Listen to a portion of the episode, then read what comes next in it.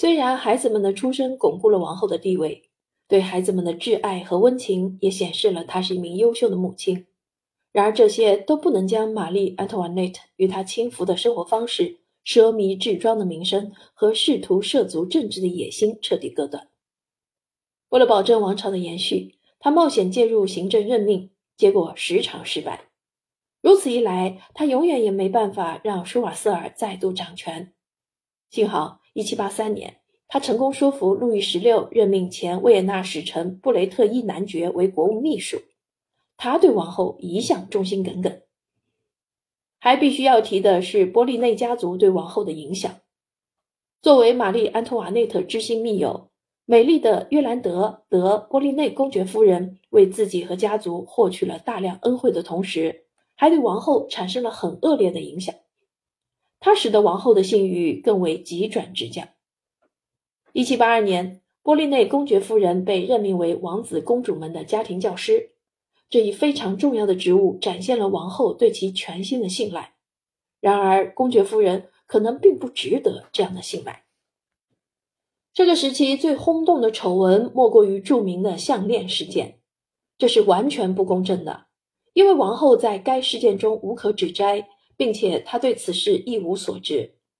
然而，事件得以继续发酵，是由于他历来的奢侈行为。而且，王后在拥有一些宠臣的同时，也不乏有一些眼中钉。例如，法国宫廷大神父红衣主教罗昂。罗昂在维也纳任职法国使者期间，因丑闻被玛利亚·特蕾西亚驱逐回国。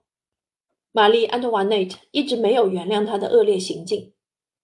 阴谋家拉莫特伯爵夫人协同另一名所谓的占星术士阴谋家卡格里奥斯托，欺骗红衣主教罗昂，企图诱骗他相信，如果将这串价值一百六十万法郎天价的项链送给王后，王后将会原谅他过去所犯的过错。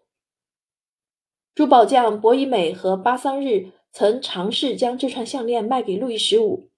作为送给杜巴利夫人的礼物，后又试图卖给路易十六，送给王后。王后拒绝了，他认为这个价钱在财政赤字的时机过于昂贵。拉莫特伯爵夫人向红衣主教强调，王后其实非常想要这串项链。他伪造了一封署名玛丽·安托瓦内特的信件，并雇佣了一名假扮王后的街头女郎，在凡尔赛的小树林安排了一场夜间秘密会面。使得红衣主教同意以分期付款的方式购买项链。项链上的钻石后来被拉莫特伯爵夫人拆散于伦敦出售。红衣主教无法付款，珠宝匠决定直接找到王后收回货款。王后和国王对此骗局大为震怒。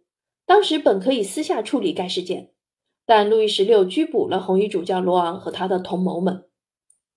国王为了更好的处理这个事件。强制将该案件公开审理，结果却是灾难性的毁灭。红衣主教摇身一变成了受害者。一七八六年五月三十一日，最高法院宣告其无罪释放。他只是因为幼稚才上当受骗。路易十六剥夺了他所有的职务，将其流放到远离凡尔赛的拉谢斯德约修道院。拉莫特伯爵夫人被鞭笞，并被打上“坏女人”的铁烙印。被终身监禁在萨勒佩提耶女子监狱，然而他很快就潜逃了。卡格里奥斯托只是简单的被驱逐了。这个事件中真正的受害者当属王后，还有卡佩王朝。玛丽·安托瓦内特的轻浮和穷奢极欲再次遭到指责，没有一个人相信王后是无辜的，后果真是严重。